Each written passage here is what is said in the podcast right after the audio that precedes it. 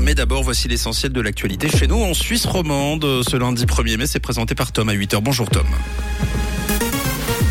Bonjour Mathieu, bonjour à tous. Au sommaire de ce journal, le gouvernement genevois bascule à droite et se féminise. 2% des emplois au niveau mondial pourraient disparaître d'ici 2027 et un temps avec des nuages et de la pluie annoncés pour ce début de semaine.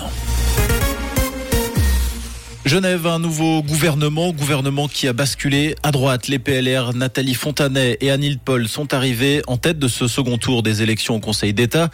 Thierry Apotello et Antonio Hodgers du ticket rose vert ont été réélus devant Delphine Bachmann, Pierre Maudet et Caroline Cast. Le nouveau gouvernement du bout du lac qui comprend donc trois sortants réélus, trois nouveaux visages et un revenant, Pierre Maudet, qui avait démissionné en 2021 après ses déboires devant la justice. C'est à noter également le prochain Conseil d'État genevois qui sera majoritairement féminin avec quatre femmes pour trois hommes, une première pour le canton. Le marché de l'emploi est en pleine mutation. Il devrait profondément se transformer dans les quatre prochaines années.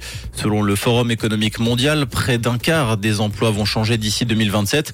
Concrètement, 69 millions d'emplois devraient être créés au total dans les prochaines années. En revanche, 83 millions devraient disparaître. En somme, c'est 2% des emplois au niveau mondial qui pourraient disparaître d'ici 2027.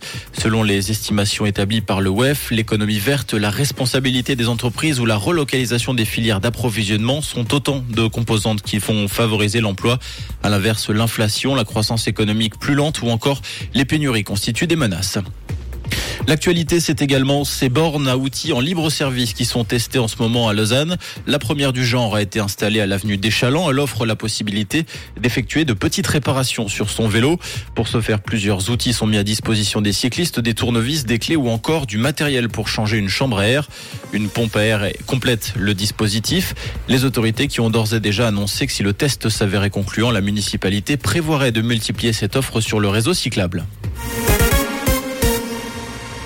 Les PFL a accueilli près de 25 000 personnes ce week-end pour ces journées portes ouvertes, des chiffres d'affluence stables par rapport aux précédentes éditions de 2016 et 2019. Les visiteurs ont pu participer à près de 200 activités, parmi lesquelles des conférences, des spectacles ou encore des visites de laboratoire. Les thématiques du climat, de la santé, de l'espace et de l'intelligence artificielle ont notamment été mises en avant. À l'étranger, le chef présumé de l'État islamique a été tué ce samedi en Syrie. Abu Hussein El-Kourachi, de son nom de code, a été neutralisé suite à une opération conduite par les services de renseignement turcs. Le président Erdogan a précisé que la Turquie suivait la trace du dirigeant de l'État islamique depuis longtemps, sans fournir davantage de détails sur les circonstances de l'opération. La Turquie qui est active sur le sol syrien depuis 2020. En football, Young Boys est le nouveau champion de Suisse. Les Bernois se sont imposés 5-1 face à Lucerne et comptent désormais 18 points d'avance sur leur dauphin Lugano. Conséquence, ils ne peuvent plus être rejoints au classement à 5 journées de la fin. IB décrochera donc le 16e titre de son histoire, le 5e sur ces 6 dernières saisons.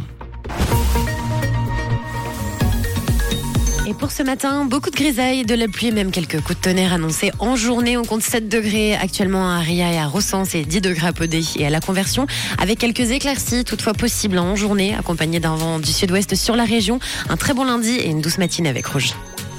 C'était la météo, c'est Rouge.